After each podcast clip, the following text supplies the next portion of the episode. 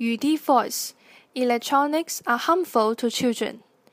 People have long suspected that there's a cost to all this digital data all the time, right at our fingertips. Now there's a study out of UCLA that might prove those digital skeptics right. In the study, kids who were deprived of screens for five days got much better at reading people's emotions than kids who continued their normal screen-filled lives.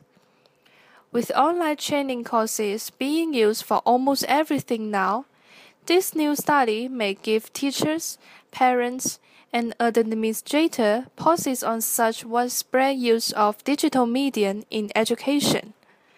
Many people are looking at the benefits of digital media in education and not many are looking at the costs. This is Amy speaking for YudiFM.